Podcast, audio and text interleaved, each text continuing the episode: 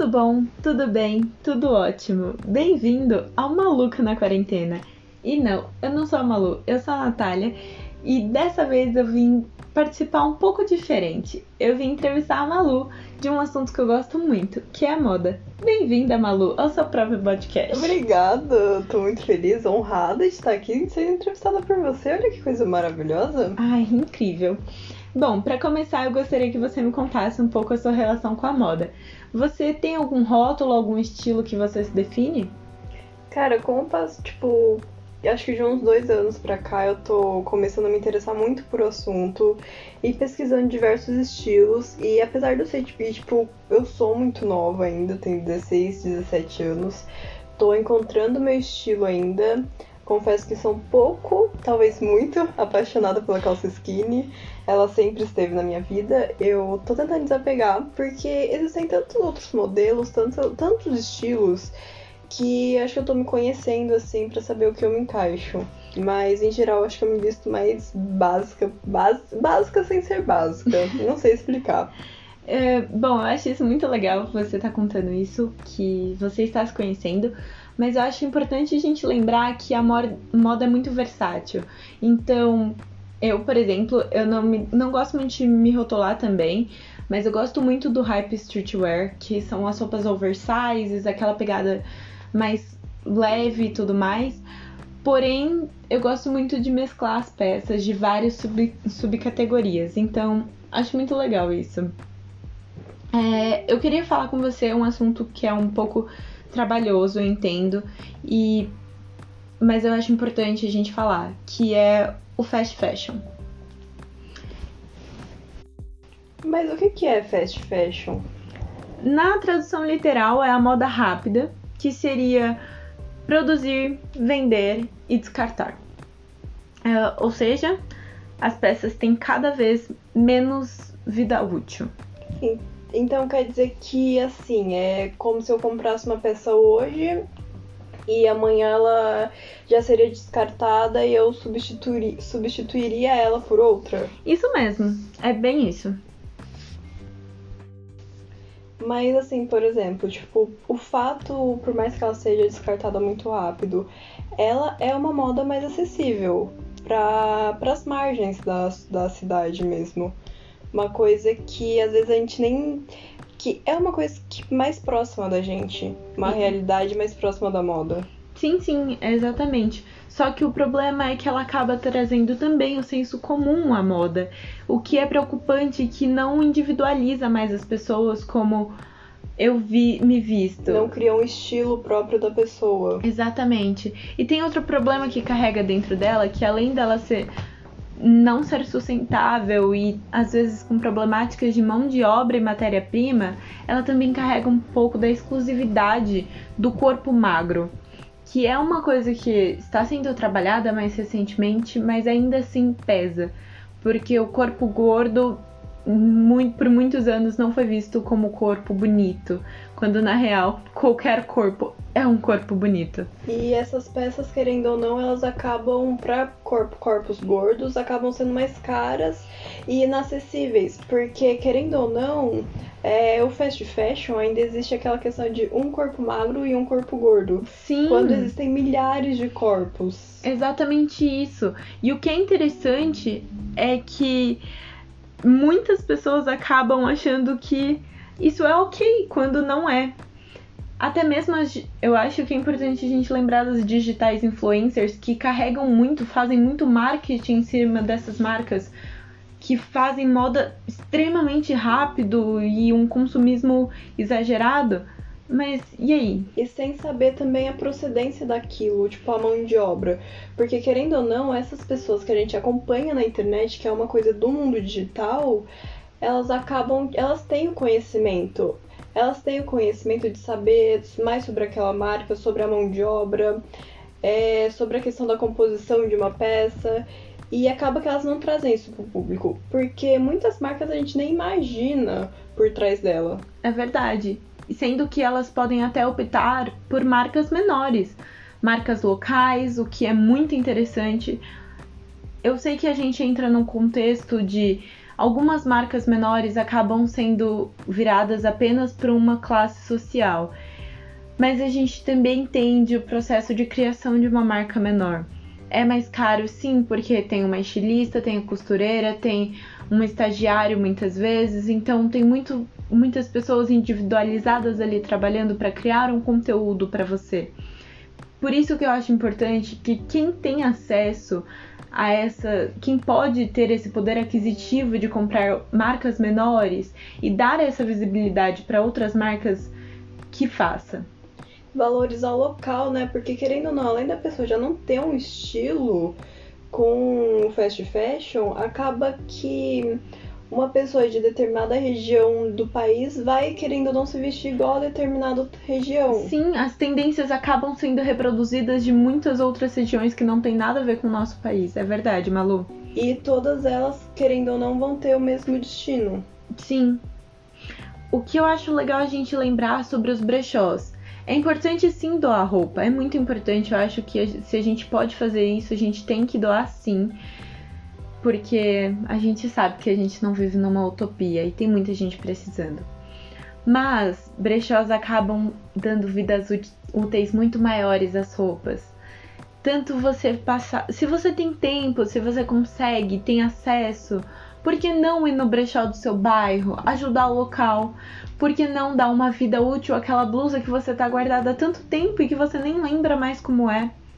E também uma coisa do brechó, eu entendo muito o lado dele dele dar uma vídeo, vida útil para roupa, o que é extremamente importante, porque ela não vai ser descartada como um nada. Sim. Querendo ou não, ela vai carregar uma história. Porém, a gente também tem que lembrar a questão da elite em si. Porque o brechó antes, principalmente quando eu era pequena, eu sou uma pessoa que nunca tive problema em usar roupa das outras pessoas, de prima, irmã. Sim. Sou totalmente zero isso. Mas acaba que a questão dos preços fica inacessível. Porque é uma coisa para ser acessível. Não que, tipo, uma roupa usada tem que ser necessariamente uma roupa velha ou uma roupa que não tem valor nenhum. Não, tem um valor, mas a gente tem que lembrar também que o brechó ele tem que alcançar uma outra parte da sociedade. Sim. É, elitizar é um problema muito grande dentro da moda. Até porque a gente já tem a alta costura, que é uma moda realmente conhecida como slow fashion, que seria a moda lenta. E ela é produzida cerca de duas a três vezes no ano, existem os desfiles e tudo mais. Porém, elas são muito mais devagar e elas já são de elite. Então, elitizar até mesmo os brechós é um, um ponto a se preocupar. E também no fast fashion é uma coisa que você vê, tipo, no mínimo umas 12 coleções ao ano. O ano e não tem um limite. Sim, é verdade. Eu acho que a moda ela carrega muitos pesos e problemáticas porque ela reflete muito a sociedade a nossa sociedade tem muitas problemáticas. Sobre o brechó, entendo sim que para uma pessoa plus size é mais, é mais difícil ela comprar nessas marcas, mas eu entendo que também é difícil ela acessar aquela peça que custa 200 reais uma peça, coisa que para magra custaria, sei lá, 50. Então, Gente, não tem como ter uma solução totalmente viável, eu sei disso, mas quem pode ajudar, principalmente a diminuir toda essa indústria que a, que a moda cria, toda essa a poluição, mão de obra escravo, a desumanidade, por favor, ajude. E também tem uma questão que, é, às vezes, na questão do brechó ser mais caro, tudo, é a da customização. Exato. é uma coisa super legal. E, gente, o mais importante, eu acho, é único. Uhum. Você customizar uma peça, ela vai ser seu, vai ser o seu estilo, vai ser você ser reconhecida por aquilo. Que inclusive tem até uma frase bem famosa. Eu não me lembro, não vou me lembrar a autora dela agora. Sim. Que ela fala, é vista-se mal e lembrarão do vestido. E vista-se bem e lembrarão da pessoa. É, isso é muito legal pensar, porque nossa, mesmo a customização, quando você se inspira em alguém, quando você traz para si, ela vai ter a sua individualidade. E também é uma coisa que, querendo ou não, é vai ser uma troca de conhecimento, porque tudo vai partir de algum ponto. Sim. Nada é, é uni- unicamente único. Aham. Uma coisa assim exclusiva. Mas é legal que você vai tendo estilo, vai olhando estilos, vai se inspirando. E isso você vai criar a sua individualidade, que pessoas vão se inspirar naquilo. Exatamente. Isso pra mim é brilhante dentro da moda. Fast fashion é uma coisa que eu acho que é difícil a gente trabalhar só em um podcast, até porque existem milhares de estudantes dentro da faculdade de moda fazendo curso técnico que estudam isso. Mas pensem, pense de verdade, olha quantas soluções a gente pode trabalhar em cima, não é mesmo? Outra coisa é que eu particularmente gosto. Eu tenho a minha avó costureira, nossa avó inclusive, eh, e eu peço muito pra ela fazer as minhas roupas. Porque eu gosto, eu gosto do processo. E eu entendo que se você tem aquela amiga que, tipo, ah, minha amiga até sabe costurar, por que não ajudar ela? Por que a gente não trocar uma ideia e produzir uma roupa que seja minha? Isso é muito legal porque a gente se inspira tanto em tantas pessoas dentro do mundo da moda. E por que não trazer pra gente mesma? E você falando nisso, na questão de vó costureira, eu lembrei de uma coisa muito importante que realmente é um fato assim que você olha e você vê que aquilo reflete um pouco na sociedade, que é a questão do crochê. Sim, que tá voltando na moda. Isso é legal porque, querendo ou não, todo mundo conhece alguma pessoa que sabe. é verdade. Isso é muito legal, e principalmente perto aí, tipo, do- no seu bairro, na sua cidade, com certeza deve ter alguém que sabe. E isso é uma coisa legal porque é muito mais acessível. É, é bem lembrado, Malu. É uma coisa realmente a se pensar. Malu, e você falando assim, eu lembrei de uma coisa que eu acho que a gente pode indicar, que é o aplicativo Moda Livre. Nossa, sim! Que, gente, sério, é, é um aplicativo onde ele mostra as procedências de uma marca. Uma coisa que às vezes a gente acaba, tipo, o que a gente falou, né? De não saber da mão de obra, não saber sobre aquela, aquela peça. E nesse aplicativo você consegue ver diversas marcas sobre ó, se ela se envolveu em algum processo, se ela teve mão de obra escrava. E o mais interessante é que dentro do aplicativo ele cria um ranking para as melhores marcas que vão somando assim. Eu, eu- eu acho um aplicativo bem leve, bem legal para vocês usarem no dia a dia e afins. E Malu, já que a gente tá falando de moda, por que, que a gente não fala sobre as tendências? Quais são as suas apostas para esse ano? Cara, é, eu, não, eu não confesso que 2020 surpreendeu muito. 2020 nem tanto, mas 2019, assim, acho que foram. Acho que o processo de 2019 Sim. para 2020. Mas eu acho que esse ano, tipo, costas a- é aberta que fala. É, seria as costas livres, né? Gente, é lindo demais. Eu olho aquilo, tipo, cara, eu acho que. Eu não sei, mas eu acho que aquilo é uma coisa, tipo. Tão sexy e ao sim, mesmo tempo sem ser elegante. Ai, vulgar, tudo, é gente, verdade. sim. É, eu acho que eu aposto um pouco na cintura baixa e roupas retrôs. Então, aí a gente já entra assim um consenso meio duvidoso, pelo menos pra mim. É, retrô super. Cara, eu acho que. Moda vin o vintage, né? Sim. É, cores também. E as mangas bufantes que voltaram esse ano passado. Duvidoso. Duvidoso. E, porém, cintura baixa não. Sim! Não. A ouvinte disse sim, eu concordo que sim. Concordo que não, porque, gente, eu olho assim eu fico, tipo, muito. Não, não vai pra mim. Simplesmente é uma coisa que eu não consigo.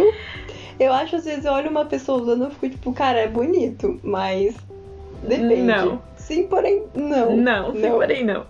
Eu aposto um pouco também no xadrez e animal print.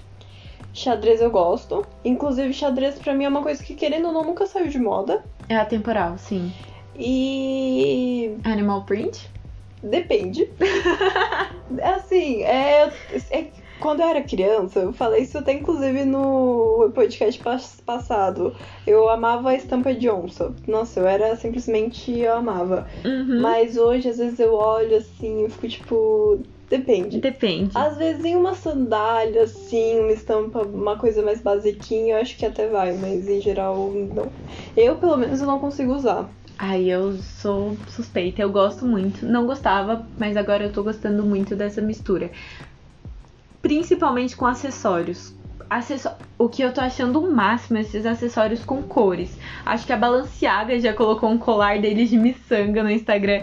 Pra mim, acessórios com cores, animal print, toda essa mistura pode ficar muito legal. Cara, e acessório numa pe- com uma pegada mais retrô, colorido. Sim. Cara, pra mim, super. E também entrando no negócio de acessório, é uma coisa que pra mim vai ser meu sonho se acontecer, quero muito, a mistura com o dourado e o prata. Gente, eu acho que, tipo, é uma coisa que muitas vezes as pessoas acham cafona e eu acho que super. Fica legal. Eu acho que renderia muito. Ah, agora me fala, e o body de Tully? Amo. Amo demais. Eu acho que ele se. Cara, eu acho que ele se encaixa em qualquer momento. É. Nossa, super. Eu, vi- eu vesti um, eu peguei fiquei, cara, que demais. Eu me senti muito poderosa. Eu acho que todo mundo tinha que sentir esse poder porque é muito bom. Eu acho legal a gente lembrar que o body de Tully, ele é uma das únicas peças que tem tamanho único e realmente serve em todos os corpos. Sim, gente. E corpos, ocasiões, tudo. Sim, eu acho que dá pra mesclar super bem. Nossa, super. Quero muito. É, você acha que as referências psicodélicas e sinistras vão entrar com força? Sim, por causa da questão das cores. Tá. Eu acho que entra. Eu gosto muito de tons neutros. Uhum. Sou suspeita pra falar que um branco, um preto, amo. Mas eu, mas eu gosto de ver nas pessoas.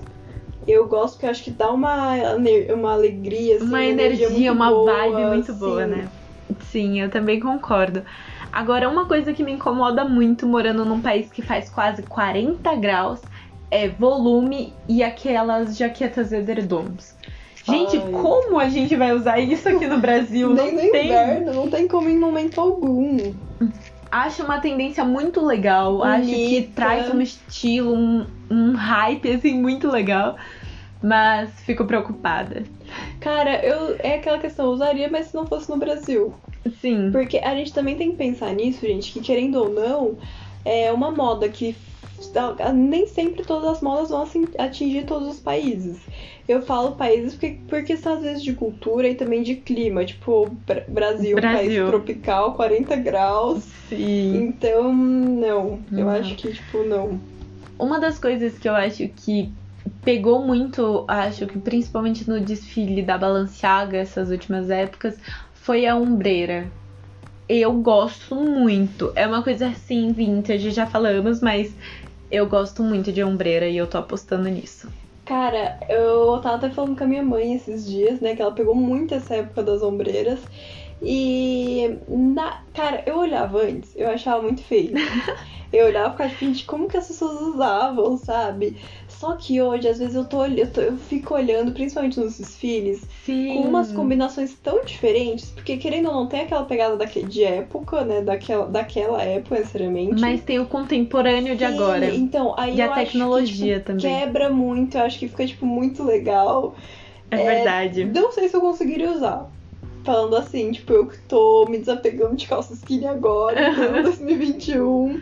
Mas eu acho que pode voltar. Pode voltar, Pode. né? Também acho. É, no Brasil, acho que uma das coisas que foi tendência em 2020 e eu acho que vai continuar, eu não gosto, mas acho que é o Lastex.